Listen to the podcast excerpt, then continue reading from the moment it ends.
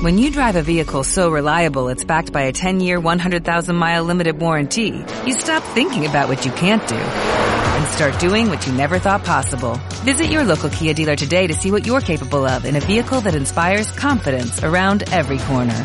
Kia, movement that inspires. Call 800-333-4KIA for details. Always drive safely. Limited inventory available. Warranties include 10-year 100,000-mile powertrain and 5-year 60,000-mile basic. Warranties are limited. See retailer for details.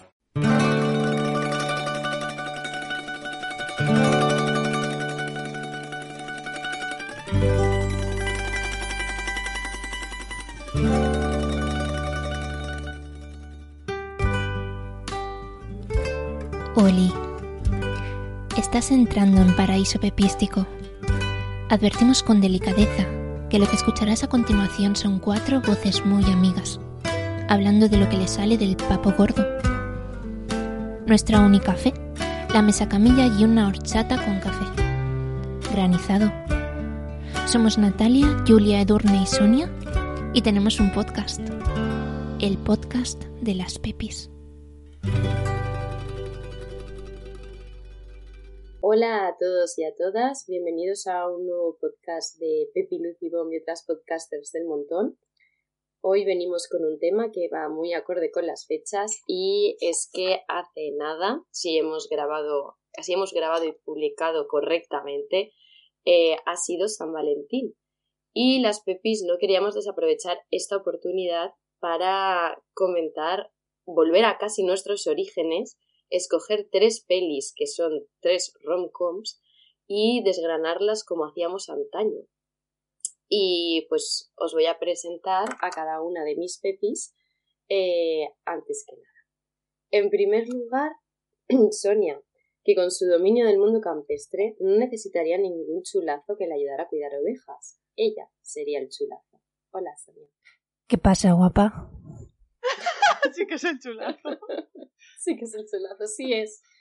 Y también con nosotros Natalia, que tiene un pelazo rizado y gafas, pero no está dispuesta a renunciar a ello ni por un amor ni, por una muerta. Por otro lado tenemos a Julia, que ha sido obligada a punta de pistola a grabar este podcast. Y yo quería anunciar que a lo mejor se podría hacer incluso una segunda parte, pero no sé si me va a rajar. yo la verdad es que cuando estábamos decidiendo las películas pensé, jo, qué sosa soy, porque no veo películas de estas románticas de serie B? Y luego me acordé de por qué no las veo. porque no te gustan. Porque no me gustan. Y por último, pues estoy yo, que como mis pepis saben, me considero a mí misma la nuera perfecta. Y por eso empatizo un mogollón con Rachel Chu. Así que, pues nada, eh, podemos empezar. Vamos a hablar de tres películas que hemos, hemos elegido así un poco a lo loco, porque no sé si os habéis dado cuenta, chicas, pero todas y cada una de ellas están dirigidas por señoros. Oh my god. Así que esto si lo hubiera hecho otra gente diríamos, vaya tela, no sé qué, ¿no? Pero bueno, es un daño autoinfligido y yo tengo que decir que me lo, he, me lo he pasado bastante bien preparando este podcast. Así que espero, espero no haber sido la única. A mí es que me hubiera... Yo es que, a ver, así, así las podemos criticar bien, ¿no? A mí es que me hubiera gustado verlas juntas y hacer el podcast in situ, porque es que la mente eso, exacto. eso hubiera estado muy guay. Exacto. Es que había mucha cosa que comentar cada frame. Eh, totalmente, o sea, es que yo sentía, o sea, me saqué el móvil para ir apuntando notas y es que sentía que durante toda la, todas las películas estaba ya ahí tic, tic, tic, tic, tic, sin parar de escribir. Bueno, pues vamos a vamos a, al tema.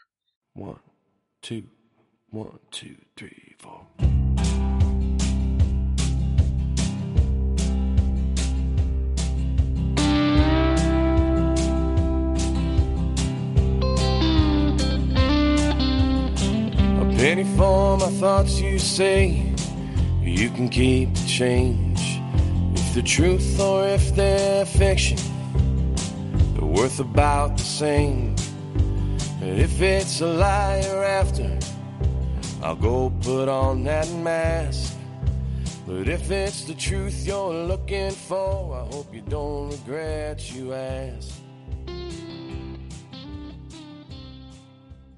Vamos a empezar a hablar de Crazy Rich Asians, que es una película de 2018 dirigida por John M. Chu y basada en una novela de otro señor que es Kevin Kwan, porque eso sí que es verdad que en alguna otra pasa que está basada en una novela, pero la novela sí la había escrito una mujer, pero no en este caso. Y bueno, pues vamos, a, partir de aquí spoilers todo el tiempo, constantes, ¿no? Vamos, o sea, vamos a destripar. En la sinopsis más o menos sería que Rachel Chu, que es la protagonista de la película, pues que es una profesora de economía de la Universidad de Nueva York, y lleva eh, un año saliendo con su novio, que se llama Nick Young, y que pues este ya al comienzo de la peli dice es momento de que conozcas a mi familia, de que demos el paso y voy a aprovechar la boda de mi mejor amigo, al que tampoco, ah, no, a la mejor amigo sí que lo conocía, al que, a la que no conocía era la, a la prometida. Y así aprovechamos, nos vamos a Singapur y conoces a toda mi familia. Pero claro, Nick tenía un pequeño secretito sin importancia y es que es rico que te mueres. Entonces, mm, pues bueno, la película empieza, empieza con, esta, con esta trama, ¿no? Y por supuesto, pues realmente eh, lo, que, lo que después se desvelará es que la, la familia de Nick pues no, la considera, o sobre todo más la suegra, ¿no? No la considera lo suficientemente buena como para casarse con su hijo, el heredero de un imperio. Eh, en primer lugar, no sé qué os ha parecido esta peli. No sé si empezar yo, la verdad. Mejor, mejor. Empieza tú y así luego yo suavizo. Así rebajamos. Yo lo he pasado muy mal. Han sido dos horas interminables. La primera vez me la dormí casi entera y luego ya la vi. Pero, pero lo he pasado realmente mal. Y además es que, bueno, igual esta que la que comentaremos después, que me llevé un disgusto porque como tiene dos títulos, creía que había visto otra. Digo, no way, ¿vale? Pero bueno, eso lo hablaremos ya más tarde. Eh, pues esta, la verdad es que es una red flag desde que se suben a ese avión. Eh, y, y, o sea, él es puto rico y no se lo dice. Todo el fondo de estas películas se nota que las han escrito hombres porque es como, eh, soy puto rico, pero no te lo digo por si acaso eres una cazafortunas y quieres eh, pegar el braguetazo. Y luego al final se descubre que son ricos, no sé qué. Mira, por favor, ¿eh? Pero yo no creo que se lo diga porque ella es una cazafortunas. Pero por si acaso. Yo creo que no, tía. En esta no. Yo creo que es que él no está muy satisfecho. Yo creo que él se avergüenza más que otra cosa. Yo creo que él quiere, ¿no? Es como para una chica de quiere que ella que no me conoce porque soy puto famoso, voy a disfrutar de mi anonimato y a no ser hmm. rico esta vez, porque tampoco estoy muy satisfecho con esta idea de heredar yo el imperio, pues si no se entera a lo mejor no tengo que hacerlo, ¿sabes? No creo que sea tanto por eso de cazarle la fortuna, en este caso, en este, en otros podría ser. Sí. Es verdad, pobre. también te digo que... es que no te parece que es así, pero no te parece que es un poco así. Sí, sí, Natalia, yo estoy contigo. No y que si, que si tiene que dar un girito una relación, mejor que sea. Exacto, que, que este luego veas que, es pobre como una rata. mejor, mejor. Bueno. Sí, o que ha, ha conservado todas tus uñas en un bote, quiere decir que Yo qué sé, mucho mejor, pues oye, mira que finalmente soy, soy ricazo, eh, vamos a poder echar un polvo en el avión de ida a Singapur, porque, porque esto es primera clase nivel Dios. mejor eso que el de You, ¿no? Por ejemplo. Hombre, pues sí, un poquito, un poquito. Eso es, eso es. ¿A vosotras os enfadaríais si a estas alturas os enterarais de que vuestra pareja es rico? No. Hombre, yo subo al avión yo subo al avión y me dice, no, perdona, es que soy rico. Luego voy viendo que es el más famoso de Singapur y todo. Eh, yo ojalá ahora me fuera con Carlos a Singapur y fuera puto rico allí. me pasa igual. estoy con Natalia yo, yo siempre estoy esperando a que me revele eso. Es que también digo que no sé qué está esperando. Pero voy a decir. Ya ves, tío. En plan, estaba esperando 10 años por si eras como veo que Exacto. Pues a ver, yo tengo que deciros que yo me la he gozado muchísimo. A mí es que esta película, yo no sé si es porque la veo de forma irónica y me hace mucha risa, porque yo creo que ella misma es muy consciente de sí misma, la película. Y muchas veces también intenta hacerte reír, ¿no? Sí. Yo me voy a tragar Es el la segunda parte y me voy a tragar la precuela, porque ese inicio de la película en el que llegan al hotel en los años, no me acuerdo cuáles, se- ¿50? Mm. ¿60? No lo sé. No, no puede ser tanto que. Ese es Nick, era- ¿verdad? era Es su madre, entonces, no es su abuela. Sí. Bueno, pues esa. No, es su abuela. Yo creo que es La su que entra al hotel es su madre, porque es la misma actriz. ¿No? La que llama por la cabina al marido y Sí, entran. es verdad, Claro, yo quiero ver esa película también. Es como, ojalá la hagan esa Esa me precuela. gustó más. Esa me gustó más. que O la sea, por favor. Yo no la he Tía, es visto. la primera escena de la película, Sonia. Claro. Nada más empieza. Ya, Sí. pero que la Pero precuela. es que aún no la han rodado. Es que no existe.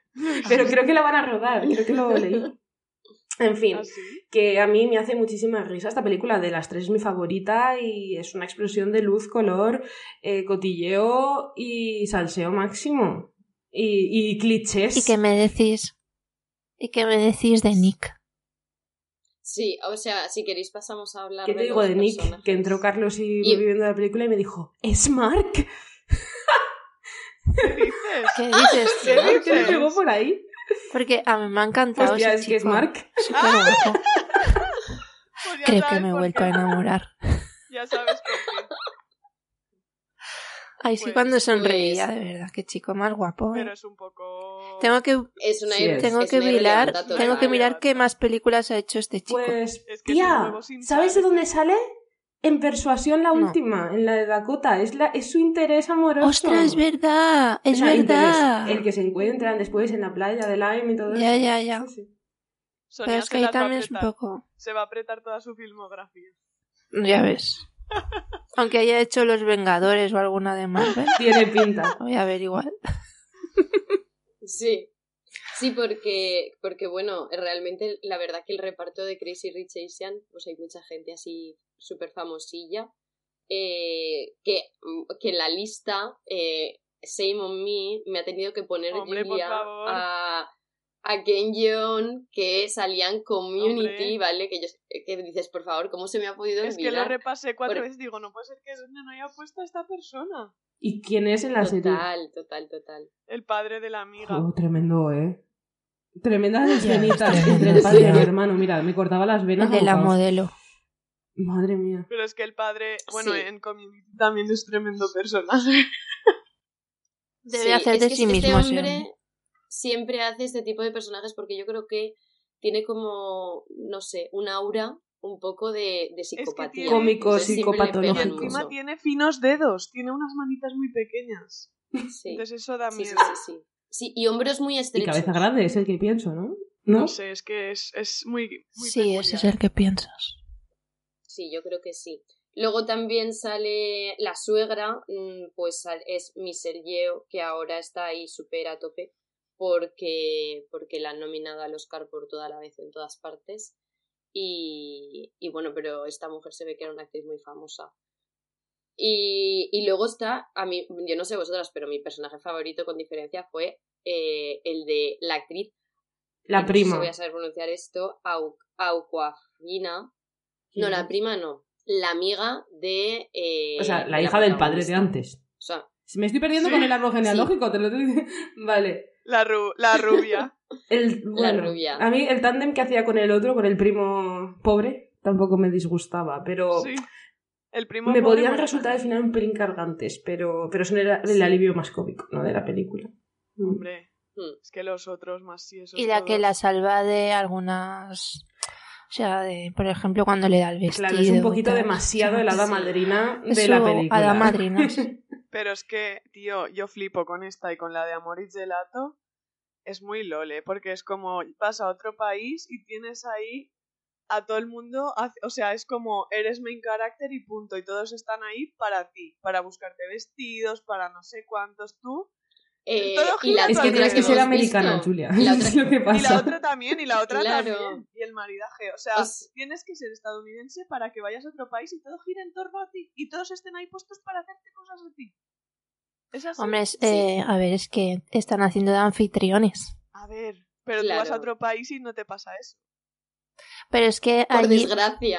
En ese caso, ella es como el centro de atención porque nadie la conoce y como que va a ser la heredera de todo el imperio. Entonces están ahí todos a ver, a ver quién Sí. es, cómo Ya, pero es. eh, en el resto no tienes que ser la, hered- la heredera del imperio y aún así, ¿no? Están todos un poco girando en tu órbita, pues porque ese es el, per- es, es el esquema de estas pelis también. Es como Emily Claro. Que todo gira en torno a ti. Es el esquema de ese tipo Pues de, saca género, ya está. Hay que aceptarlo y hay que abrazarlo si lo quieres ver, porque si no, no te queda otra. Sí, y también es, es eso que cuando normalmente eres el protagonista de una película, pues todo gira en torno. Luego hay gente en la vida real que se cree en cara. De eso hay mucho también en la vida, mucho main character. De eso vivimos, de comentar eso, ¿no? Y viendo que, que se nos agota el tiempo, eh, ¿creéis que al final Rachel deja su trabajo? Porque eso se queda como muy en el aire y, y realmente como que sería el otro cliché al que lle- llegan siempre las películas de amor romántico, de en el fondo mi trabajo no me hacía feliz, lo que yo necesitaba era un machirulazo.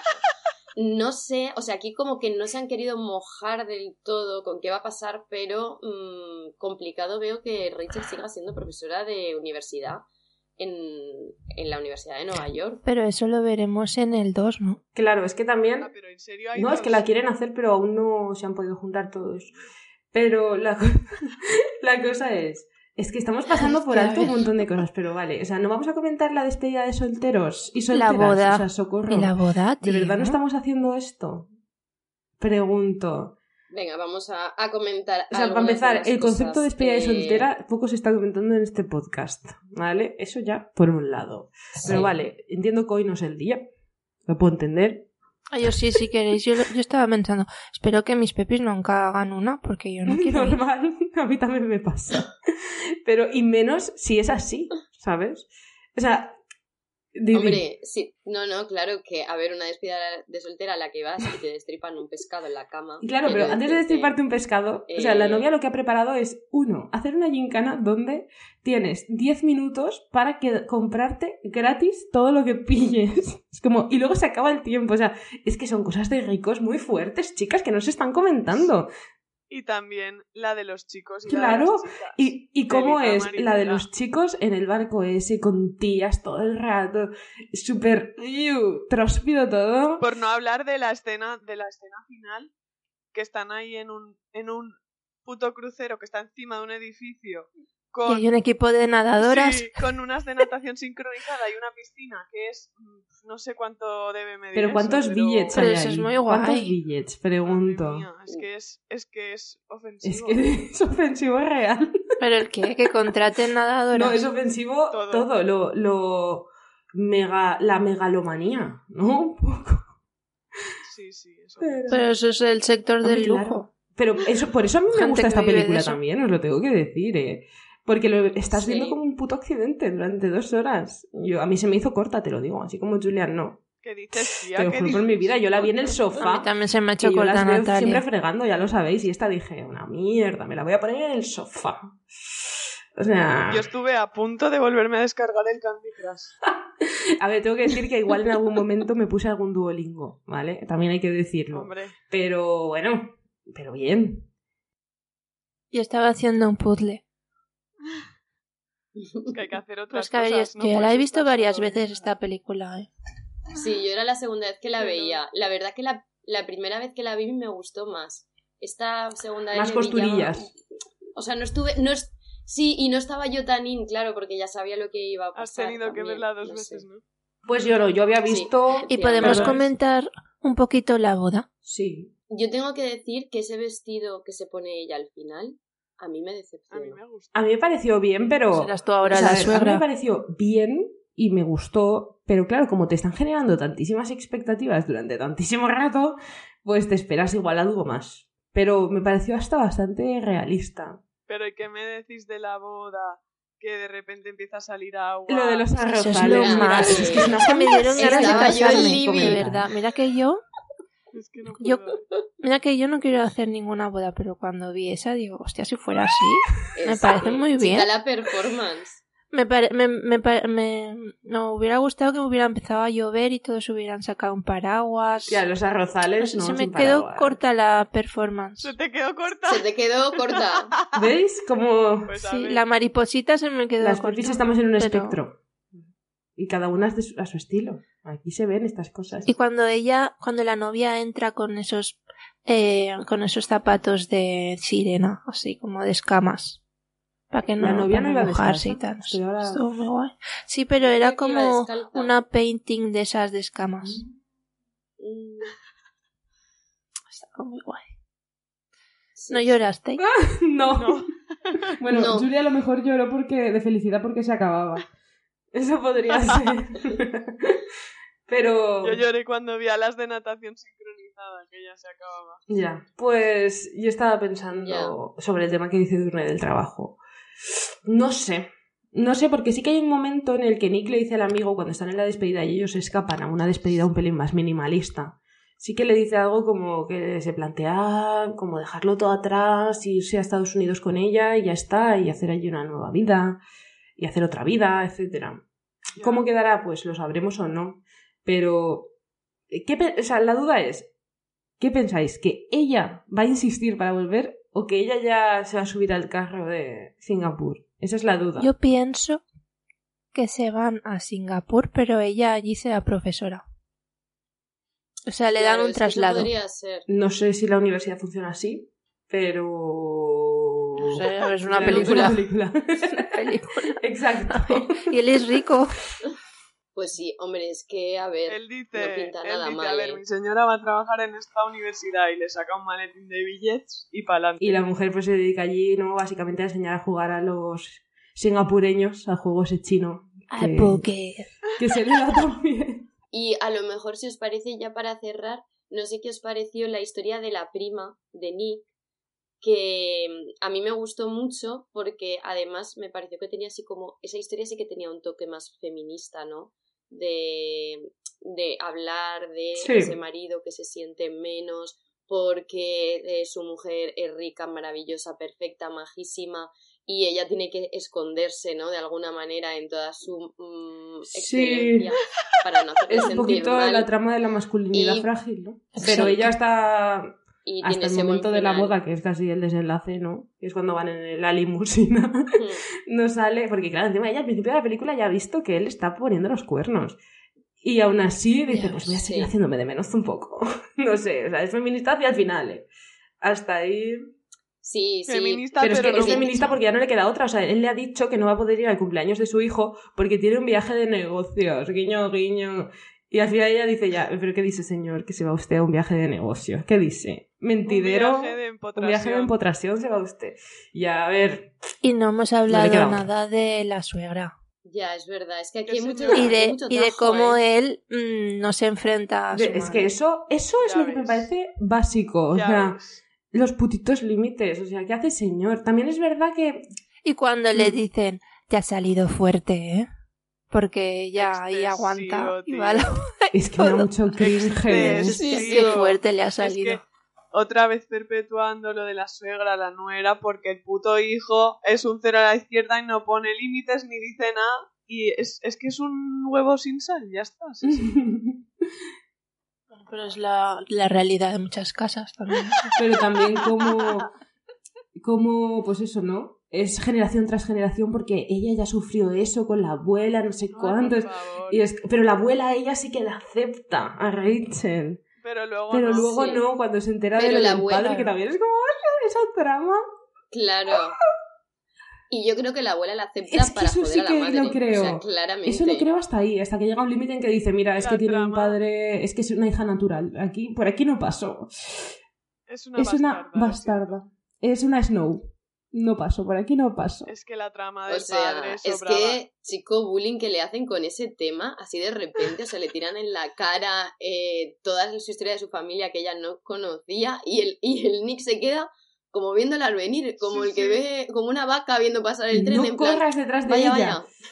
Y ella claramente Pero va rápida, al ¿eh? trapo. Va rápida con los tacones y todo. Sí, no sí, va rápida, sí. No pierde el tren. No sé qué sí. Ah, que yo me pongo. O sea, yo no empatizo porque yo me imagino siendo ella y pensando.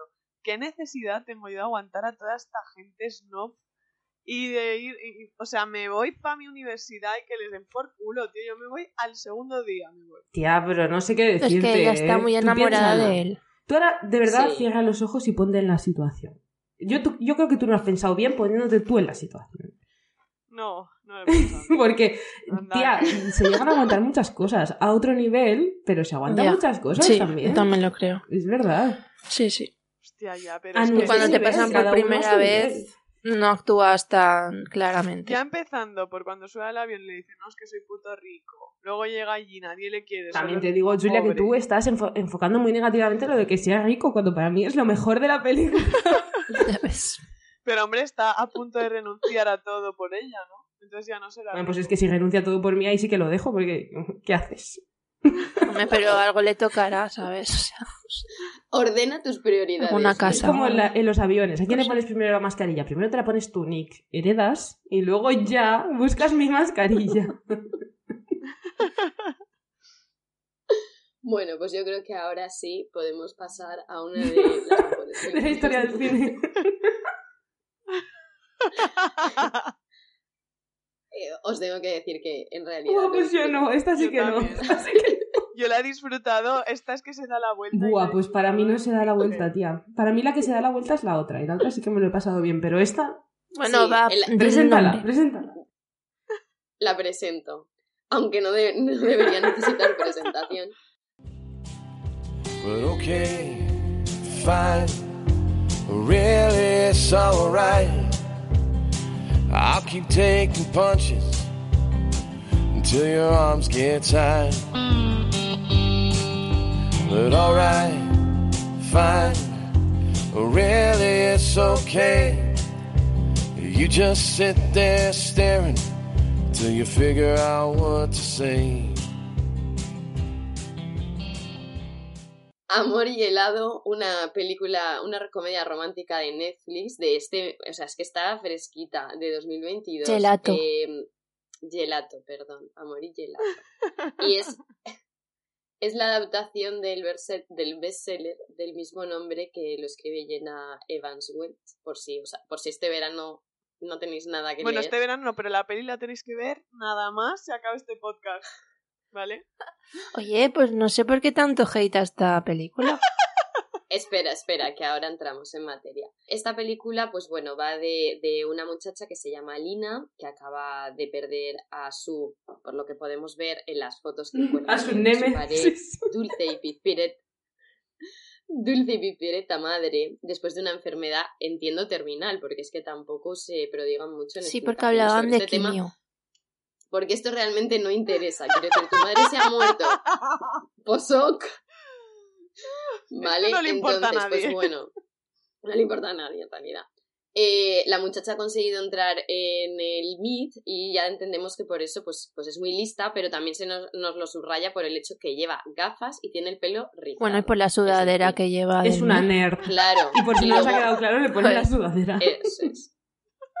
Sí, sí. O sea, ella se va a Italia el primer día y se pone la sudadera para que se vea, pues bueno, su personalidad, que es que es muy poca, pero que en parte es el hecho de soy estadounidense, ¿no? Eh, pero saqué muy buena nota en el examen de italiano, aunque hablo tres frases italiano en toda la peli. Y todos los italianos hablan inglés, hasta la abuela. Es que me encanta eso, es maravilloso. Bueno, el caso, su madre le deja como regalo eh, unas Su vacaciones. madre, a que claramente no la conoce de Eh, nada, por eso digo que es su némesis. Es ella físicamente, pero a nivel carácter, eh, cero unidades. Es como, me voy a morir y encima te vas Cero a joder. unidades. Porque encima de que me muero, eh, te jodes. Mi legado es este. Te va a tocar irte a Italia, quieras o no, tú sola, sin tu amiga pues, esa la graciosa un es poco un gordilla. regalo No, superchulo. Sin esa. No, puedo Es más. un regalo súper guay. Bueno, la muchacha se acaba, o se acaba no, al principio de la película, en los primeros cinco minutos, se va a Roma y allí está con la antigua amiga de su madre, Francesca, y el primo de ella, Howie, que es realmente la única persona en la película a la que le interesa que la madre se ha muerto y que realmente parece compungido con este tema, ¿vale? Porque lo que es a la hija... Y, y el, ay, Pero a ver, chicas, decirte- es una película de amor, no puede ir sobre la. Yo, pues que no muerte, pongan o sea, una madre Los últimos días de la madre tomando quimio. ver, no. a ver. Pero yo creo que Sonia aquí tiene un point. Y es verdad que, o sea, la historia, eso, el tono de la historia no es, eh, mm, madre mía, estoy muy dolida porque Vale. mi madre se ha muerto, ¿no? Lo que pasa que el salto Claro, ese que tienes la que duda hacer es, ¿por qué no ponen que la madre simplemente está un poco enferma y luego se recuperará? Y desde su lecho no la puede acompañar, aunque siempre habían puesto eh, el objetivo de ir a Italia para celebrar que había sacado muy buena nota en la selectividad.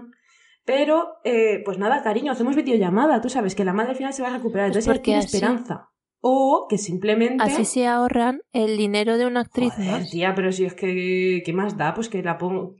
Pero a ver, que es un, es un libro, están siguiendo un libro. pero que da igual, que está mal hecho el libro, lo digo yo. que ahora- A ver, Ya sin Exacto. a ver si Netflix nos llama Natalia. La cuestión, que la madre eh, la envía a Italia y eh, su amiga, la amiga de la madre, Francesca, que por cierto, eh, desde el minuto uno sabemos que es italiana porque conduce fatal. O Y sea, rápido. esta Y un Fiat película 500. abre el cajón de los tópicos desde el minuto 2 y no lo, ya no lo cierra en toda la peli. no lo cierra. Es que, o sea, ese momento en el que ves conduciendo a la Francesca como si quisiera matar a Lina. Pero es que la persona que ha hecho esta película no ha ido a Italia, es lo mejor. Es que Es solo que conoce Italia De de otras oídas. películas estadounidenses. Es que a Francesca le pusieron un doble para hacer esa. Una- un doble de acción. Hombre, Sí, sí. Bueno, la cuestión que, que Francesca le va a dar un diario que escribió su madre, porque la madre de Lina eh, estuvo en Italia cuando tenía su edad y entonces por eso quiere que Lina vaya y le da el diario, ¿no? El diario la va a acompañar, aunque ella... mm, Bueno, eso le dura quiere 30 ni leer. segundos, ¿eh? Es como, no lo pienso leer. es Un una hora. Querido diario. Le dura 10 putos segundos, lo de no querer leerlo, ¿eh? También te digo. Total. Y luego yo creo que en esta película a lo mejor lo menos interesante han Pero sido espérate un momento, es que antes de irnos del diario, o sea, a ver, esa chica tiene ese diario en su casa desde que eran adolescentes hace 300 años. Y... No, que se lo ha mandado Sí. a hacer Ah, da es igual, verdad, da igual. Pues se lo mandado. manda antes de morir, que ya hace dos meses, por lo menos. Tú en dos meses, de verdad, me dices que le- se lo entregas y dices, no lo he leído. Mentira. Mentira, puta mentira. Claro que lo has leído, tía. La Francesca se lo ha apretado con unas palabras. Y tanto, se ha abierto un minazo la Francesca. Bueno, eso es lo de No menos. es lo de menos, que luego cuando van en el coche los tres, la Francesca sabe latín. Y no porque sea italiana. Claro. Pero es que también me parece bien que. Francesca haya preparado el terreno de que se, de qué va a saber la niña. También podía haberlo preparado su madre, ¿No? digo, por lo que sea. Desde el más allá. La, la madre, ahí hay cosas, ¿eh? En plan, no hablaban mucho porque que se entere de lo de Roma en sus últimos días. Ahí hay no sé. cosas. Sí. Bueno, los intereses amorosos. A ver, a mí, o sea, aquí ya desde el minuto uno ya se va viendo el percal, ¿no? Yo al principio digo, aparece el primero. Aparece primero Es Lorenzo, yo digo, es, Es ese. así como... Es ese. Bueno, sí, es verdad. Aparece Lorenzo que está eh, trabajando, ¿no? Es así un chico, pues, que además, italiano, italiano, a mí este muchacho no me parece. Pero es que por eso esta italiano. película Solo- rompe el cliché del típico italiano, chulazo. Bueno, A ver, ¿Es esta película no? te enseña desde el A principio ver. es que son rizofóbicos. Son bajitos, Son bajitos, rizofóbicos. rubios y con los ¿Por ojos qué? azules. Porque el que va a ser el bueno, con el que al final tal, es el que tiene el pelo rizado y es más feillo. Ese sí, son rizofóbicos, chicas, de principio a fin. Pero Feyo, lo estás diciendo tú, pero en la es película el es que pringao, no- tía, el no otro sé, es el chulito. Y Lorenzo El es el otro parece- pringao. el otro parece Nick Carter. de- Ese no es italiano, ese es el típico. A ver, eh, Nick Carter no le llega ni a, vamos, o sea, si mide un metro ese chiquillo. Bueno, pero tipo el típico rubito que es el popular del Nada, nada. Yo veo a eso y le hago así. ¡pup! Bueno, es que son No, los tía, dos. es que son los dos ninguno. mal. Vamos a dejarlo Sí. que son los dos mal. Sí. La cuestión es que la película te presenta a Alessandro, que es el rico, guapo, ojos azules, canallita, ¿no? Y que tú sabes que, a ver, eh, su padre lo tiene. O sea, tú empatizas, o la película quiere que empatices porque su padre es muy mala gente con él. De hecho, eh, hay un momento que a mí me hizo muchísima gracia en el que Alessandro le reprocha a su padre: ¿Tú crees que no he hecho nada en toda mi vida? Y dices. Alessandro, tienes 18 años, hijo de mi vida. ¿Qué vas a haber hecho? Se O me sea, pone la piel de gallina con el cringe de las frases Yo de a este, desde Es que que, sea a la primera vez, no me acordaba de que se llamaba Alessandro porque en mi mente se llama José Ramón, pero en italiano, que es Giuseppe Raimundo, ¿vale? Entonces, para mí, cada vez que salía Giuseppe Raimundo, se paraba el tiempo, porque cada vez que salía era para decir cosas como, tú eres especial, no eres como las otras chicas. ¡No! Te lo juro, es que no puedo. No más. se, no se os hizo eterno cuando él le dice, te voy a proponer una cosa muy guay y empiezan a correr por la ópera sin ningún O sea, a mí me pasaba también Y es como, desde el principio que cuando le decía esas cosas, Sonia, todo el rato me parecía un violador. Todo el puto rato, ¿vale? pero ella ¿por qué lo sigue? Ella ¿por qué queda prendada de ese tirillas? Porque No no, lo tiene entiendo. personalidad. Claro, porque probablemente es la- el primer contacto que tiene con el sexo opuesto. Eso ya te lo han dicho también, porque la amiga está en redes sociales, tiene muchos novios, no sé cuántos, y ella no se sabe relacionar con el sexo opuesto. Entonces aparece Ella- Giuseppe ella Raimundo y dice, pues este mismo. Ella es Amis, entonces no ha Sí. salido nunca de casa, nada. También te digo que la amiga, entre comillas, porque que le haga un Instagram con fotos y La todo. amiga, guiño, ¿dónde guiño. es Yo eso no sé si lo perdonaría, eh. una red flag también. Sí, sí es. Bueno, y luego tenemos a Lorenzo, que es, pues eso, es, quiere ser cocinero, es, es más, es pobre. Tiene, eh, luego también ahí tienen un componente LGTB. Tiene que sus tiene madres de atrecho, madres. igual que en la otra película. No sé si os habéis dado cuenta. pero Efectivamente. Otra vez. Efectivamente. En la otra película. También hay dos Y- lesbianas que van a tener un hijo, que son un poco para la cuota LGTBI de la película. Ah, pero en la que Claro, no hemos claro. comentado, estaba pensando. Vale, vale. Sí, porque La ¿por qué vas trama, a claro. desarrollar esos personajes, no? No. Eh, en fin, bueno, la cuestión es que a mí me encantó ese primer momento cuando ellos dos se ven y de repente como muchísima tensión, se nota que algo ha pasado entre ellos y yo pensé, "Oh, ojalá hubieran sido novios, por favor, y que ese fuera el conflicto que tienen entre ellos, que eran Ah, los dos machitos. ahora. No. Claro, Ah. Qué oportunidad se ha perdido ahí la película de darte un giro Mm. y que no te lo esperes. Y que, se- y que fueran Que hay más tensión sexual entre ellos. que entre la chica y nadie. existen. Ya. Yo creo que la chica no ha descubierto nada. Claro que no, de principio a fin de la película no Nada. descubierto Lo que pasa nada. es que le han dicho, te irás a Italia y te enamorarás de un chico. Y como está ahí predestinada a hacer eso, pero no. A ver, no, no es, no es verdad. La chica sí que ha descubierto algo. Ha descubierto qué significa ser una eh, chica blanca privilegiada. Porque vamos a ver, o sea, tú te vas a Italia, te quedas ahí un verano, dices, mmm, calentito, me ha gustado, me quedo un año. He, he A ver, decidido tomarme un año quiero decir, sabático eso y yo- toda la herencia de mi difunta madre. Efectivamente. O sea. mm, Pero bueno, eso también es un poco un No. lugar común, No, ¿no? no, no, de los adolescentes. Uy, perdón, es que se me había parado un segundo. Sí. Eso que es un poco un lugar común, ¿no? De los adolescentes que van a entrar a la universidad en Estados Unidos y a veces pues tienen esas cositas que se toman un año sabático que dices, pues ¿cómo? ¿Por qué, no? Pero adolescentes. Claro, hombre, es que si no, no van a Europa, tía. Los adolescentes que se van a Europa antes de la carrera realmente son los ricachos, ¿no? Sí. Pero esta tiene casa allí. La de Francesca. Y de Howie, de su papito. Bueno, ¿y qué me decís? ¿Qué me decís de cuando va al puente y encuentra el candado de su madre de hace 20 años? El cringe me corroe. Y cuando se come los espaguetis es que solo O sea, no, italiano, escúchame. Ay. denuncia, Cada vez que ¿eh? come algo, ¿vale? Cada vez que come algo y parece que tiene un Eso es orgasmo, o sea, es que no puedo. No puedo. El chelato en el tren, lo otro en el más allá. Basta. Orgasmo. Basta. Sí. ¿Qué es esto? Y cuando la lleva a, a, bueno, a la fiesta esa que hay al principio en unas ruinas romanas y dice, ¿esta es tu casa? What the fuck? What Ya the fuck? Hombre, No. que, era el, que era el foro, Pero ¿no? porque ella no había visto foro. nunca un Mira, solamente hay una cosa con la que empaticé de la película y que además resulta muy pepística. Y es el momento piezas y productos eh, bajo mano en plena noche, ¿vale? Eso sí.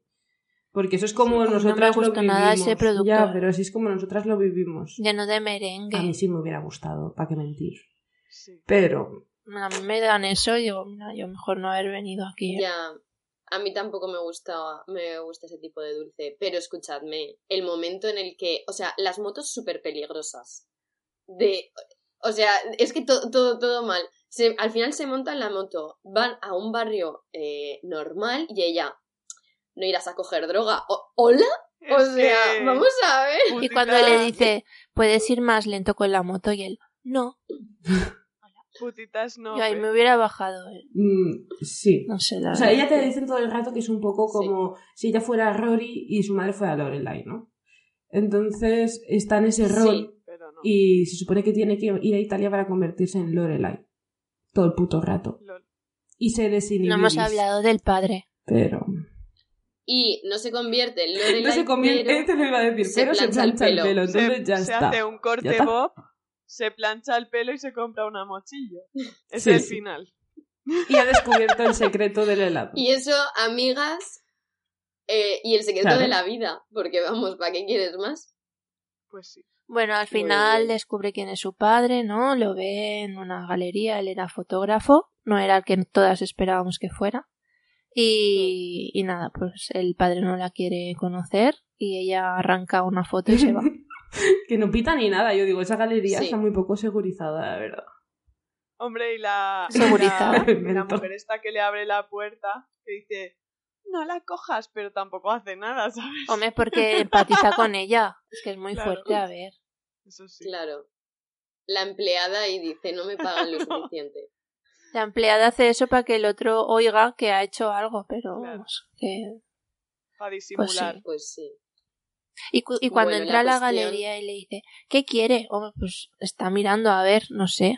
Es que... Y es que también toda esa escena, Relájate, toda esa escena tranquila. realmente es un poco para enseñarte la- el serendipity de la película, que es que ellos justo van en el mismo tren donde él le dará el helado y cada uno tiene que enfrentar porque- una parte crucial de su vida porque él va a hacer una prueba, él va a hacer una cosa increíble que le puede cambiar la vida, que es la prueba de, co- de cocinero, ¿no? Y ella pues va a descubrir quién es su padre.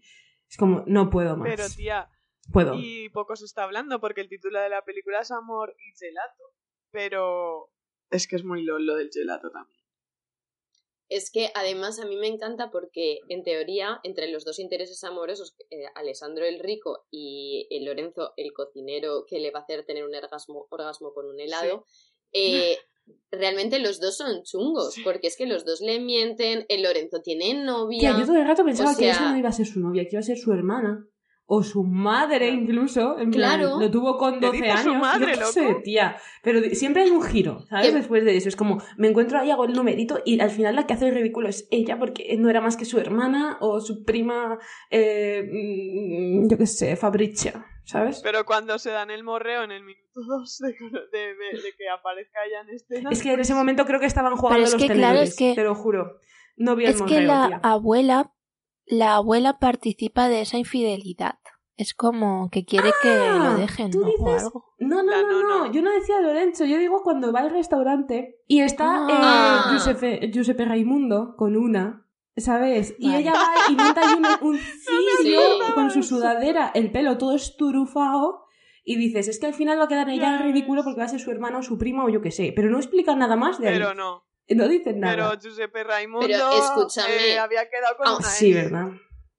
Pero vamos a ver, eh, también os digo que llevaban un día sal o Ya, sea, tía, pero es que para Nada, ella... tía, es que ya está muy O sea, mal, ella red relaja. solo Eh, se habían ido a tirarse por una Tía, pero es que para ella tirarse por la cascada Vamos es lo más fuerte que ha hecho en su vida y después es la primera vez que le besan. A ver, para ella no significa lo mismo que para Giuseppe Raimundo esa cascada. Pero es que O sea que, Lo de las pero yo entiendo que te duela, pero tanto como para ir al restaurante, Y con En el pelo esturufado. a lo mejor Pero es también porque la amiga la premia eso, la amiga descubre que está en, en el sitio ese con una chica y claro, o sea, pero, me parece una red flag tanto la amiga como Sí, ella, las dos, ¿eh? pero la cascada, la cascada que dice dice, vamos a tirarnos por ahí y ella, no, no, no, y al segundo se tira, vuelve a repetir el rato. diario. No tiene personalidad ninguna, de verdad. No, no, no, no. Ah, ¿Y qué más os iba a comentar algo de esto y que se me ha ido que era muy fuerte? era muy fuerte.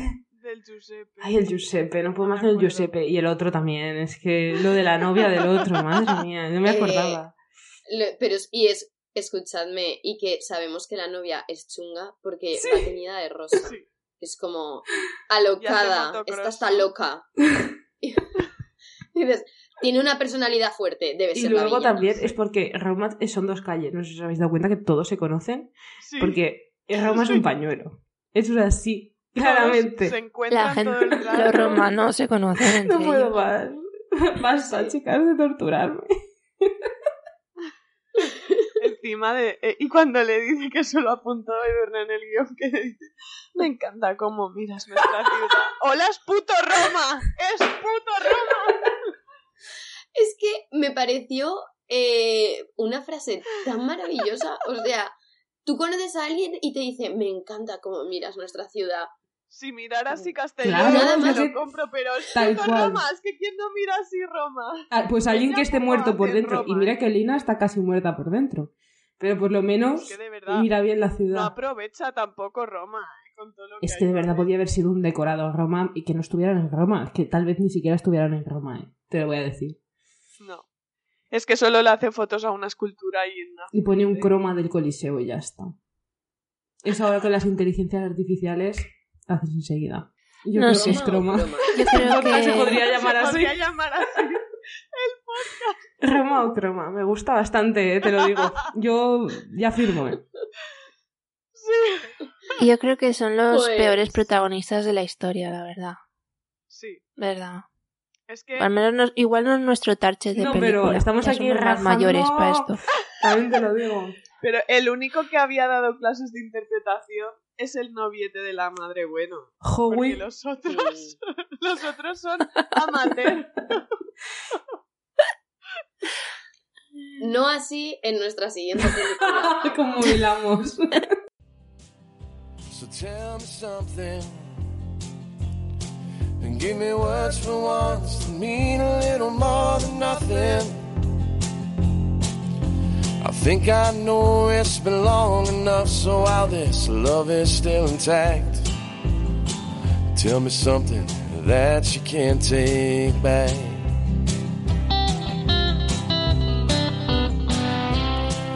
Words come to me when it comes to you. Bueno, eh, la siguiente y última para mi tristeza, porque me lo estoy gozando con este podcast, es tal para cual, que también tiene otro nombre, pero así es como la encontré yo en Netflix. el maridaje perfecto. Claro. Claro, yo vi el, yo El vi- maridaje yo perfecto. Netflix, el maridaje perfecto. Me la veo y cuando ya me la he acabado, pone tal para cual y yo, ¿qué? Sí, yo me rayé, debo decir. ¿Me he visto otra película? Hmm. Pero no, Y casi me da un infarto, te lo digo. sí.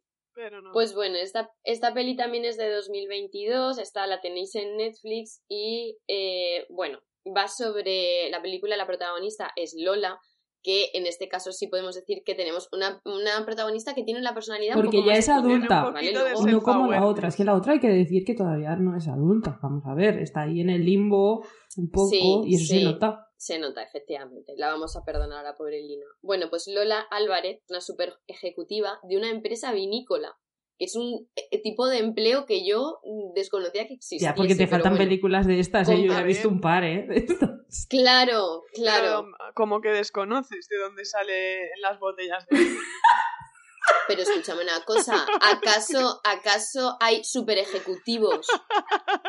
O sea, la palabra super Pero el Es que ella es una super ejecutiva. Super ejecutivo es su jefe, tía. Ella es una mandada y una pringada. Ella lo que quiere es Pringada, hacerse lo una que pasa que ella tiene aires de algo, claro.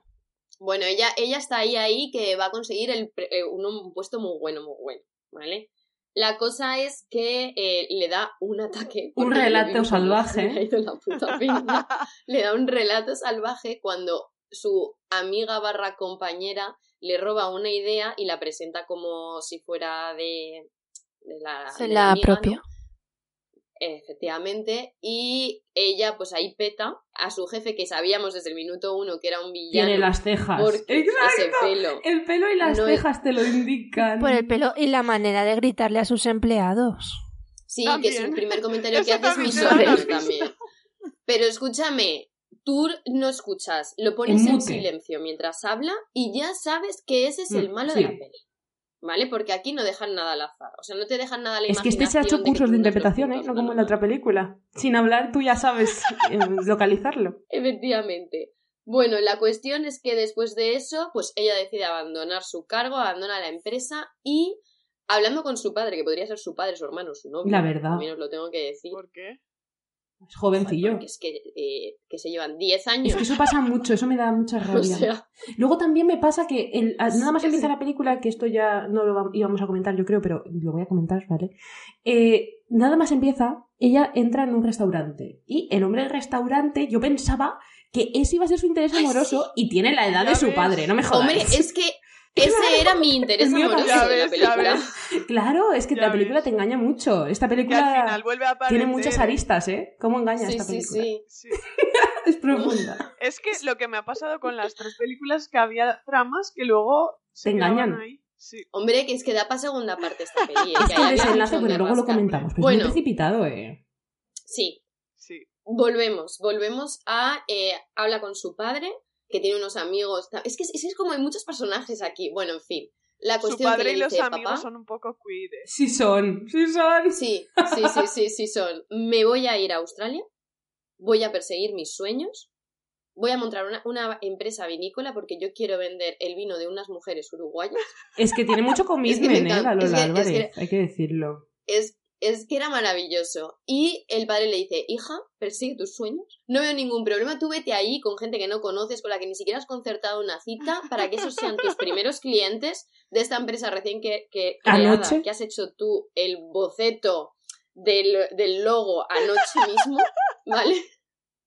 Tú para allá. Y ella, que sí, que sí, que yo cojo mi Sansonita y me voy. Claro, nos está que se diciendo que ella lo que quiere es ganar la carrera de su ex empresa. Porque es la. eh, claro, ella se va a conocer en primera persona a los australianos cuyo vino le ha robado la compañera de trabajo. Es como, y ella sabe cuándo tienen la cita y es dentro de no sé cuántos meses. Entonces dice, pues yo me voy mañana. A ver quién gana. ¿Sabes? Esto es una carrera, es una mañana y esta, este cliente Visión de futuro. me lo quedo yo. Bueno, Eso es. el caso es que ella llega allí a Australia, ¿no? Y, Sí. y no sé cómo, porque yo no, no sé cómo ella acaba aceptando trabajar en la granja. O sea, yo no acabo de entender ese pacto. Claro, ¿Por qué tiene que que además- pasar por trabajar en la granja para que después le den Pues lo del la vino? puta O sea, ama del no vino entiendo. Alguien me la lo explique. La despacha enseguida con cajas destempladas. En plan, tú quién eres irrelevante que te hiciste un logo ayer a mano alzada con carboncillo. no te quiero ni ver por aquí, ¿vale? Entonces la otra dice, no, no, pero es que yo soy una estadounidense que persigue sus sueños, la mujer hecha a sí misma. Y que con tesón te voy a demostrar que puedo igualmente ordeñar unas vacas que promocionar tu vinaco. Ovejas, Eso. ovejas. Unas ovejas. claro. Pero es que no tiene sentido, chicas. No El me momento digas. sea, que eh, eh, en el momento que peor lo cuadra. pasé de esta película es cuando quiere salvar a la oveja. Yo no. Tía, es que ¿Cómo se espérate, llamaba? espérate. Es ¿Cómo que se la Bárbara. oveja? Bárbara. Bárbara. Bueno, es que yo ahí me sentí tan identificada, digo, es que a ver. Mira, yo lo pasé mal Dice, con... no le pongan nombre a la oveja. No, Nina. Pero esperad, esperad, porque es, cuanto- que, es que os Es estáis verdad. precipitando. Tú, espérate, tú te Un sentiste segundo. muy Vale. identificada con eso, pero yo me sentí muy poco identificada con que se va a esquilar ovejas y no desayuna, tío. Se va con un café. Con un café raro. que tiene que demostrar que es una tía dura. Es que Tiene no que puedo. demostrar. Pero todos Bueno, es que, a ver. Longanizas y de todo, hay unos platos y ella, y ella con un cafecito. Porque es vegana. No hacen nada para ella allí. Yo sí creo que Durne ahora mismo va a hacer la presentación lo de un personaje bueno. que es importante, que hay que escucharla y que está relacionado con el momento que, en que Claro. yo lo pasé de toda la película. Pero no sé si lo vas a decir. A ver, Edurne, cuéntanos. Bueno, es que eh, ella se queda en, en, este, en esta granja, pero la película nos lo pinta como si esto fuera eh, campamento de verano. O sea, eh, estamos en cabañas. hay- solo hay un momento que es cuando la obligan a limpiar el baño, que ese baño parece que ha salido de una ciénaga, ¿vale? Y ella lo limpia no sé si os diste cuenta, pasando la escobilla por todo. O sea, por lo de dentro y por lo de fuera, que dices, hija de mi El vida. primer váter de su no vida. un baño en tu vida. Pero bueno, sí. Mientras está allí, de repente conoce a un chulazo. Que, Para sorpresa de eh, todas. Que se llama. Para sorpresa de todas, eh, pues eso, un súper. Bueno, vamos a hablar de cuando eh, ella ¿en entra la casa? y cuando ella sale del coche y se Es cae. que eso me recordó a... En otro chulazo que pensaba yo que sería el protagonista y no lo es. Sí, es que eso es nada más llegar. Ella, en teoría, coge el puesto de ese, Ah, sí. que es el que se iba. Es que ella Pero se yo cae entendí como que si... ese era como el capataz. pero luego ella no es capataz, es una más. Es que no sé, es todo como Ella muy, muy confuso. Sale del coche y se cae y dice, uy, es que aquí hay muchas... Como que esto está muy empinado. O sea, no, Es como, no acabo de ¿qué es entender esa caída, ¿El ¿eh? No, pero es que esa ves. escena eco solo con la escena de Café con aroma de mujer, donde el patroncito se cae. Es- son, son lugares comunes. Las caídas te, te demuestran muchas cosas simbólicamente, metafóricamente. En sitios rurales. Claro. Pero es que además las caídas también es una cosa muy típica Claro, claro. de las comedias románticas, que el personaje femenino pues tiene que ser torpísima, porque así es mucho más fácil que el masculino te pueda coger en brazos en un momento de necesidad, ¿no? A ver, también que. Lina no se podía caer porque De a hecho- Lorenzo lo tumba. Pero claro, en este caso han puesto al que puede levantar seis Sí. ovejas a la vez. Es diferente. Es que Hombre, Lorenzo, ya te digo. Lorenzo era más de hacerse el gelato. Este es más de, de cargar balas de paja con De- el torso descubierto. Y el bullying que le hacen las amigas de su habitación. A ver, Eso pero un bullying un poquito merecido. Eh, Yo bueno, ahí, la primera mañana tú quieres que... que se desayune unas tostadas y retira la silla y lo primero que encuentras es una puta tarántula gigante. O sea, mm, perdón. Ya ves, tía. Pero que Da pero igual. era de plástico. No, no. No me gusta ese juego. A ver, es que, es que ella ha llegado allí pensando que, que todo iba a ser muy fácil y yo Tía. veo que estás pues un poco con las risotas. Tú imagínate que estás trabajando esquilando ovejas, que probablemente no serías eh, una mm, chica lesbiana negra, serías un señor de 63 años, ¿vale? O sea, Que sí, que sí, pero-. Es que a ver, ella... Y de repente te llega aquí la Lola Álvarez, que no ha limpiado un baño en su vida, Julio. Claro, pero entonces ayúdala un poco, ¿no? Que va toda, va monísima a trabajar y no se mancha. que lleva unos botines, ¿vale? O sea que todo lo que ha llevado a Australia son unos botines y unas Converse. A ver, es que ella iba a hacer Exacto, es que se está negocios. hablando poco, a ella nunca le Pero tampoco "Vete a trabajar en entiendo por qué- granja", que no, Sonia? Hombre, tía, pero se podía haber comprado unas botas. Vamos a ver. Pero es ¿Qué que... te quiero decir? Es que, chicas, nadie le dice trabaja en la granja. No, o sea, ella es una especie invasora que dice, si tú me, si tú me, no me dejas hacer esto, pues yo me voy a quedar a hacer lo que sea. Y si no entiendo cómo acaban consintiendo eso. Está, a ver, ella está en el abismo, ella está en el abismo. Y se lía ahí a esquilar ovejas porque está en el abismo, no sabe lo que hace ni nada. Aunque ella Pero- diga que tiene un objetivo y tal, está perdida. También tenemos está que decir que aquí no hay flechazo, porque el chulazo, chulazo al principio no la ve como una posible eso le dura pareja. también 10 segundos, ¿eh? Como lo de la Lina. Pero le dura, pero Mira, no hay flechazo. para mí el momento o sea, peor de la a ver, película, tía. sin duda, o sea, el momento en que peor lo pasé no fue el de la serpiente en la cama, ¿vale? Yo me ponía en la situación y la serpiente en la cama, pues sí, no, mal, mal, pero aún hay algo peor, y es esa mañana a las 12 del mediodía, caminando mm, campo a través, y el chulazo, por muy bueno que esté, te pone su gorro sudado en la cabeza, perdona. O sea, mira, me dio una recada. Digo, ¿qué hace poniéndole el gorro sudado? Y luego ya se lo arregla y le regala un amigo y todo. Pero ¿qué hace, señor? Es que le tiene que Qué dar asco. igual el sudor, Natalia. mucho asco. Que vas a trabajar, muchísimo hay cerdos, El ovejas, hay de todo. Fue ese momento, Sí, sí. claramente. Ay. Pero es que el chulazo, o sea, el chulazo al principio va de durito. Luego tampoco Durito iba toda la película, ¿eh?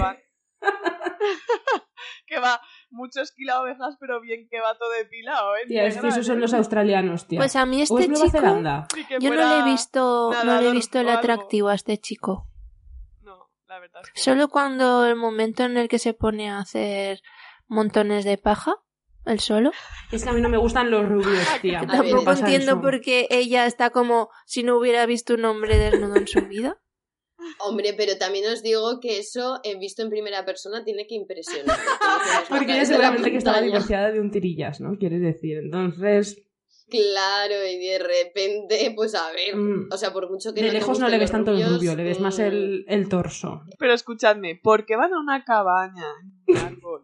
Se encuentra la serpiente. Pues para demostrarte su hombría, Julia, ni más ni menos. Sus que reflejos. Eso, es muy random. ¿Dónde están? ¿Dónde Han ido? ido a ¿Por qué visitar esa bodega. ¿no? Que estaba un poco lejos y había un, un vino que valía 800 mil millones de euros y, ella- y él coge una botella para esa noche o algo así, ¿no?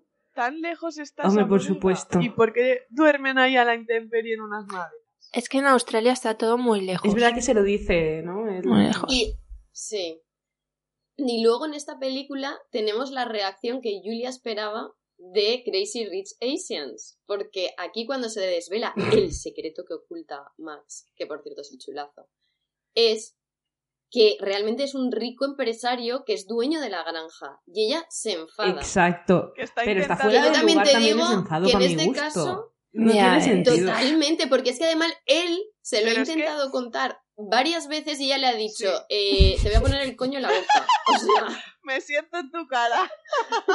Pero escucha, escúchame, a ver. A ver, yo veo que se enfade la otra, la de la otra peli, porque son novios ya, pero es que esta no son novios, ni son nada. Claro, Esta pero no es que ella que dice, enfadar. pero es que a ver, ella dice, tú me has hecho a mí trabajar aquí y, y criar cabras y de todo, y ahora me está diciendo que eres rico, tío. O sea, es que A eso ver, es fuerte. pero es que ella va para trabajar para ellos. O sea, Es la que se ella va ofrece. por sus intereses. claro. A ver, ella es empresaria y tiene sus medallitas. Y si de repente reducir eso a trabajar en el campo, pues para ella O sea, es que significa... para ella era mucho. un win-win, porque llevas toda la peli haciéndole la pelota al que realmente es el dueño. Entonces, ¿qué más quieres? Totalmente, es que le y aquí salido también pasa lo que yo esperaba en la otra no película, y es que al final ellos no son pareja, son hermanos. Que, Sí, que al final todas las La películas son la iguales, ¿no? Pero con pequeñas variaciones y nunca sabes Sí. cuál va a ser la variación que Con te va a tocar en esta. sí. Es la gracia. En las dos pelis tenemos también persecución al aeropuerto, entrada dentro del avión a punto de despegar, todos los eh, pasajeros esperando a ver qué pasa. Eso lo tenemos también en las dos. Para mí el momento menos creíble es cuando ella descubre un libro y descubre una mujer sobre la que se Mira, inspira. mira, y después mira. él le dice, no, es que ese libro lo he escrito yo. Dices, mira, seguro, ¿sabes? Mira, mira, mira. O sea, Pero también te voy a ¿de decir una cosa, aquí Lola, aquí Lola falló. Porque dices, Lola, tía, si ha escrito él ese libro, Pondré a no su será- nombre en la portada. No, porque no él es rico. que... Y mm, él dice que con dinero puedes ¿Qué? hacer ese tipo de cosas, cambiarte el DNI. Cambiarse el nombre, el apellido. Saca, se cambió el DNI Pero- para escribir un libro. Pero él ha, él ha renunciado a su anterior identidad, él dijo. Que se había cambiado el apellido Le y todo. un superhéroe. ¿Sabes? Pero es que Lola le hace un Lola's Planning, ¿eh? Lola es un lolazo a veces Sí. también. Pero después se lo hace él. eh, por favor, ¿qué me decís de ese momento bar? De cuando Uh, Lola eh, vive su primera pelea en un bar y va Y le toda dice, borracha. Estoy pensando un poco en ti pare- últimamente. y al día siguiente, "Perdona, dije algo. Se pone tonto Dije algo ayer.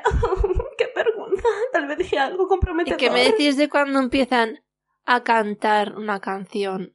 Y No, canta que la Lola, tío. ¿Por qué? No, no, no, no, no. Me encanta, No, pero fue no. chulo el momento. A mí también me gusta Fue- mucho esa canción. Es que me encanta esa canción. Pues verdad. Es que lo odiáis todo, ¿eh? No, porque esa canción me gusta mucho. Es que además es el momento del bounding del grupo. De- repente a partir de ahí ya son todos amiguis. Y es cuando, pues eso, eh, una, los, los trabajadores y trabajadoras súper diversos de la granja Bound, de repente ahí forjan. No, pues, tía, para mí ese momento es como las chulo. películas Disney, cuando la princesa Disney canta de puta madre con los pajarillos. Mira, no puedo más. Son personas físicas, humanas. Pero es que Pero ahí es que todos descubrimos los actores estadounidenses que la verdadera vocación de Lola no es ser ejecutiva vinícola, es ser cantante. Ya. Y bueno, y, y la vocación de él no es ser un chulazo australiano que levanta bidones y cosas, sino tocar la guitarrilla, que lo tenía muy ocultado. Es que yo creo que, Sí, sí. claro, es que ahí es cuando él se enamora de ella, Es en que ese tiene momento. muchas capas. Sí. Y yo pensaba, pues nunca se enamoraría de, nunca se enamoraría de mí porque yo no canto bien. O sea, ¿cuántas cosas tienes que ¿Te imaginas demostrarle a ese chulazo? Ese no, momento. prefiero que no. Bueno, la Julia aún hace algo, ¿eh? Sí, claro. La Julia se levanta el chulazo. Con su risa.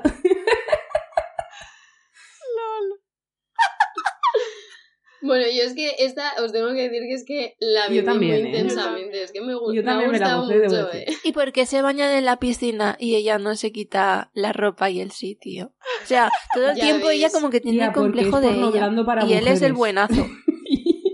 él, Pero a ver si ella también está súper buena. ya, no sé. pero para mujeres heterosexuales. Que se... Demasiado sexual si ella se quita... claro, le- había que rebajarle que ahí no tensión. Igual probaron y dijeron en pantalla demasiado evidente todo.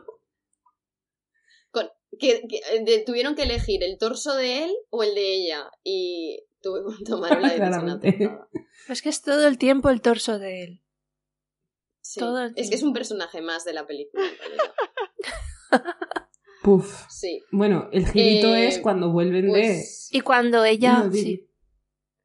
Y cuando ella se equivoca con el tractor y le tira toda la, todo el es que barro ella es patosa. a ellos Tiene dos. que Es que serlo, es- es su personaje. claro, es que es, es su Mm. personalidad. Muchas capas Es también. eh, torpe. torpe pero arrojada.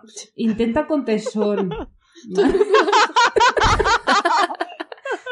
Como yo. Y por supuesto, encantadora. Y eso sí que es verdad que yo creo que aquí tiene, esta chica tiene bastante carisma. Sí. O sea, y eso le hace un, un bien a la película.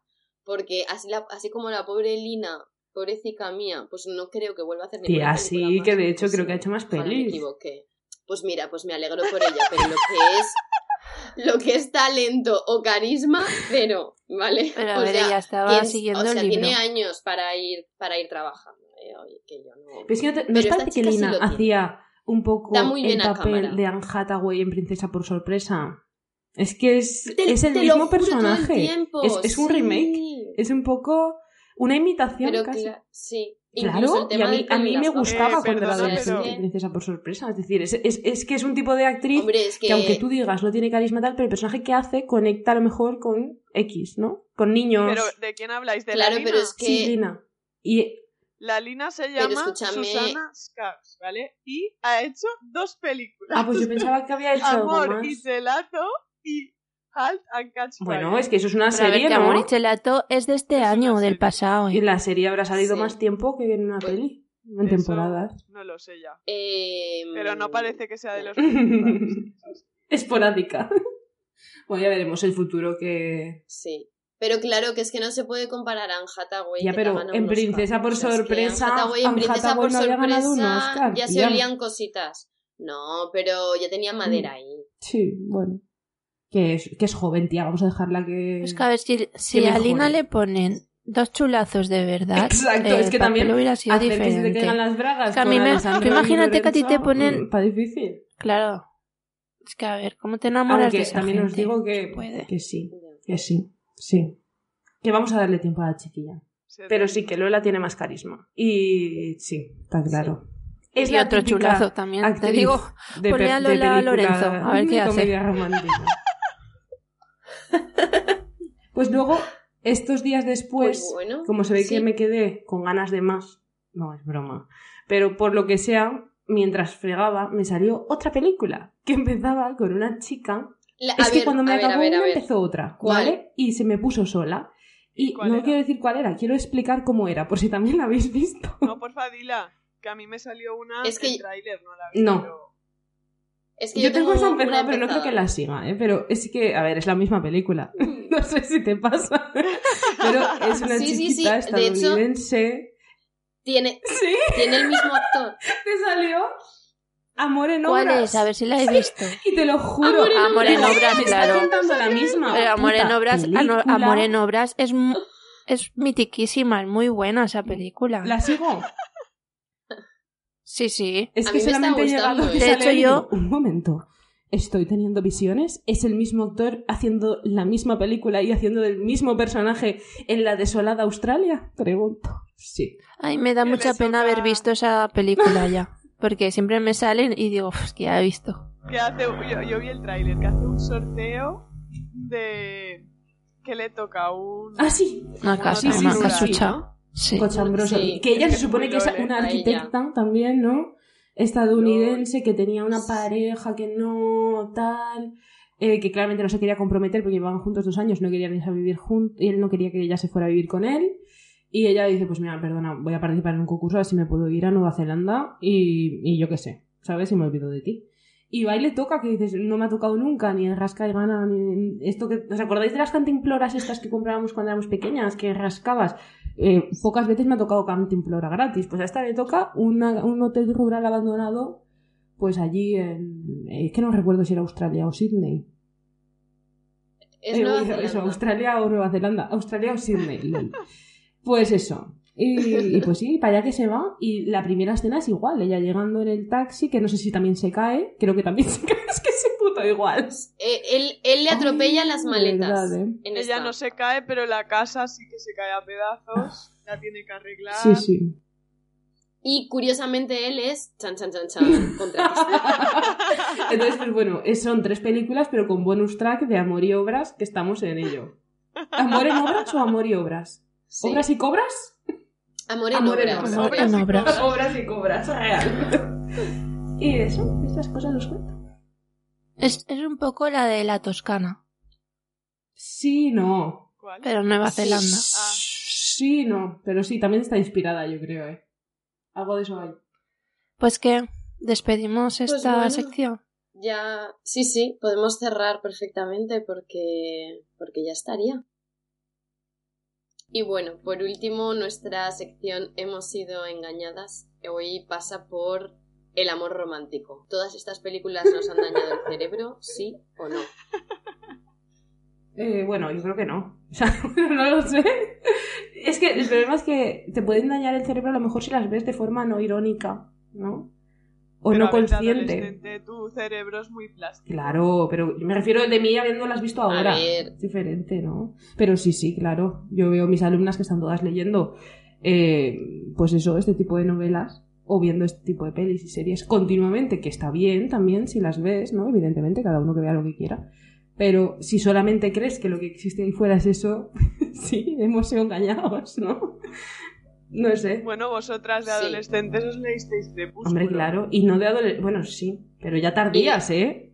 Sí, de ya. adolescentes. Hombre, Tardías. bachillerato. Bueno, yo estoy considerando seriamente leer, no, hace poco vi las pelis y me volvieron a gustar, ¿eh?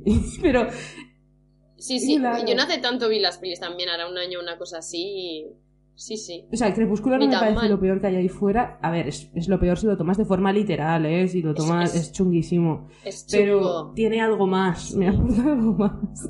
Es que el otro día vi una entrevista de María Guerra, creo que Andrea Compton, Mm, Sí. y le dijo que no entendía cómo a las millennials no nos había dañado el cerebro Crepúsculo y luego puede ser feminista habiendo leído Crepúsculo. Claro, pero Y Andrea, Mm. se, Es nuestra prueba Andrea de se lo explicó, claro, un poco su punto de vista. sí, a mí me pareció bien lo que dijo Andrea. ¿eh? Me, me vi bastante identificada. Pero a partir de haber consumido esas cosas, después puedes comparar y decir, pues sí, he sido Claro, engañada. Pero no solo, Mm. quiero decirte también. O sea, ya no solo Crepúsculo, es que nos metíamos por el culo un montón de películas del tipo Un paseo para recordar. El diario de el di- Noah. Pero que las veíamos una y otra vez. El diario de Noah. Teníamos ahí como nuestra recámara de películas y yo creo que veíamos una cada dos días. O al diario Madre de Noah, mía. madre mía, si me la apreté veces. Ya sabéis que es mítico que yo he visto Titanic casi 20 veces en mi vida. 15 de las cuales siendo adolescente. O sea, a ver, esto te tiene que dejar dañada. El cerebro dañado. Hecho polvo. Y no, aquí estamos. Aquí estamos. Pero no todo el mundo llega a superar esa fase. Luego Claro. a Simón de Beauvoir. no, a ver, tampoco es eso. Es más, luego empiezas a descubrir la realidad, que es conocer personas físicas reales. no, no arquetipos que de la ficción. contigo y te caen Claro. todas las carpetas al suelo. Y que está de puta madre también, no caerse. Pues sí. Y, y eso, y, y sobre todo que estas películas sitúan a veces a la mujer en la inacción, ¿no? En el que él ha de tomar todos los pasos en una relación y tú simplemente tienes que sentir, pues, cortejada. Y esas cosas pues sí que influyen a lo mejor en las primeras relaciones que puedes tener o en tu visión El rol de, que tuvo, claro. de una relación o el, rol, Mm. o el rol que tú tienes, ¿no? Eso es cuando empiezas a plantearte, bueno, qué rol, qué rol tengo y por qué me he situado ahí. Pues Cómo se ha construido. a enfadarte un poco, pero también yo ahora las veo y no sé, a mí mm, lo que dices Natalia desde la ironía y desde la, no sé, saber, Desde fuera. no un sé, poco, la ¿no? versión crítica Mm. de, sí, versión crítica de Y luego que estas, estas películas se convierten mucho en un lugar de tranquilidad y felicidad porque tú te la pones y sabes que todo va a ir bien. O sea, yo que últimamente, eso es, últimamente que me leí, eh, bueno, este hace ya tiempo, eh, el de, de Edith Wharton, el de las hermanas Bunner, y ahora me estoy leyendo el de for- la formación de una marquesa. y siento que, que, los estoy odiando porque me vendían una imagen de tranquilidad, felicidad, todo va a ir bien y después mmm, la cosa Edith Wharton no te da Pues tranquilidad, coloco... o sea, no he leído ni un desenlace bueno, o sea, de verdad, he Nunca. leído cinco novelas suyas y ninguna Es que... ha sido satisfactoria. Pero, sí, sí. Y es que dices, yo me casco ahora una de estas y ya vuelvo a recuperar pues un poco la paz mental, la tranquilidad, todo va a ir bien.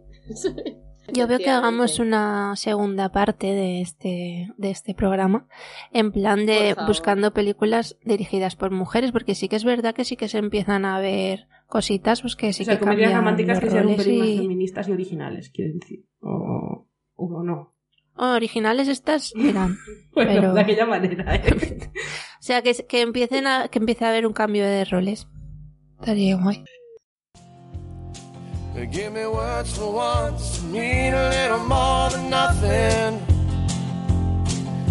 I think I know it's been long enough, so while this love is still intact, just tell me something that you can't take back. Just tell me something that you can't take back.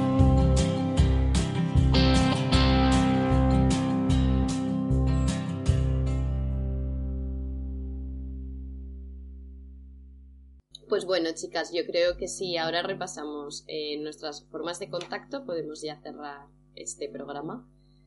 Y eh, venga, va, os voy a preguntar. Julia, ¿nos puedes decir el Twitter de las Pepis?